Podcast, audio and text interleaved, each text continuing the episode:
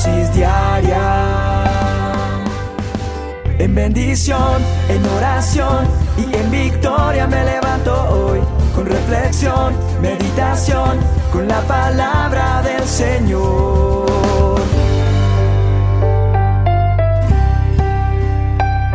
Con William Arana. Eh, me encontré una historia súper espectacular. Una historia de un hombre que paseaba por un hermoso bosque, pero este hombre era ateo. Sí, ateo, no creía en Dios. Y asombrado por tanta belleza pensó, qué maravillas han surgido como resultado de la evolución, dijo este hombre. No había transcurrido mucho tiempo cuando escuchó un ruido.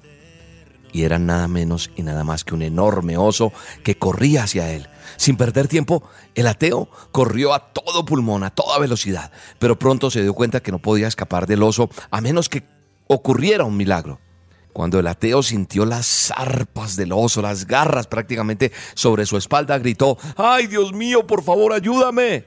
Y al instante, el oso quedó como petrificado, y una luz muy brillante inundó todo el bosque. Entonces se escuchó una voz desde el cielo que decía, Durante todos estos años has negado mi existencia. ¿Cómo puedes esperar que te ayude ahora? ¿O es que te has convertido en un creyente, en un cristiano? Sería muy hipócrita de mi parte, respondió el ateo, convertirme ahora solo por el interés de, de salvarme del oso. Pero quizás podrías hacer otro milagro. ¿Qué tal si conviertes al oso en cristiano?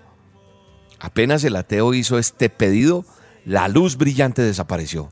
Entonces el oso puso al ateo en el suelo, lo sujetó con su pata derecha, juntó sus dos zarpas e inclinó su cabeza y dijo en tono muy piadoso, Te doy gracias Dios por este alimento que pones delante de mí. Oración contestada. El oso sí era cristiano. ¿O se volvió cristiano? ¿Usted qué cree? Mire que leyendo esta historia, cuando me la encontré, pues dije que bueno para la dosis, ¿no?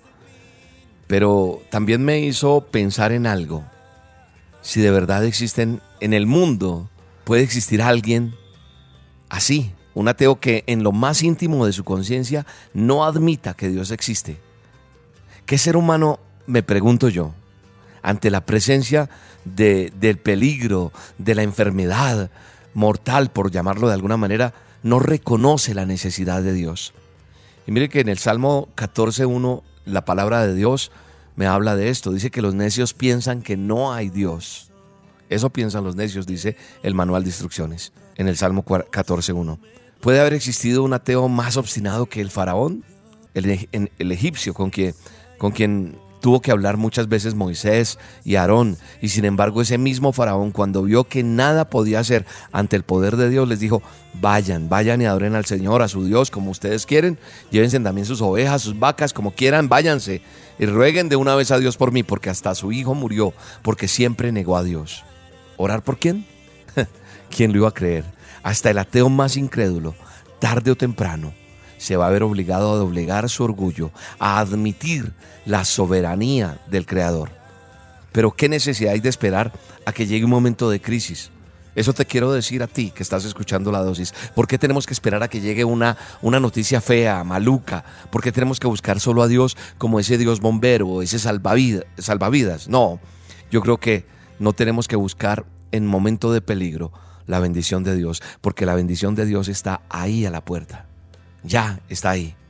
¿Por qué no le dices conmigo, Señor, ayúdame a reconocer tu soberanía, ayúdame a entender que, que, necesito de ti, que te necesito hoy en las buenas o en las malas, en las que hayan de venir, pero siempre quiero tenerte a mi lado. Quiero que hagas parte de mi vida. Y entonces vas a ver el poder de Dios en ti. Te mando un abrazo y te bendigo en el nombre de Jesús. Con solo hablar las galaxias con tu voz y tu aliento a los planetas forma Dios.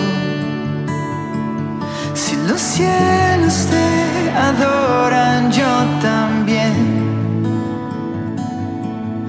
puedo ver tu corazón en la creación. Las estrellas son señales de tu amor. Si la tierra te alaba, yo también. La dosis diaria con William Arana, tu alimento para el alma. Vívela y compártela. Somos Roca Estéreo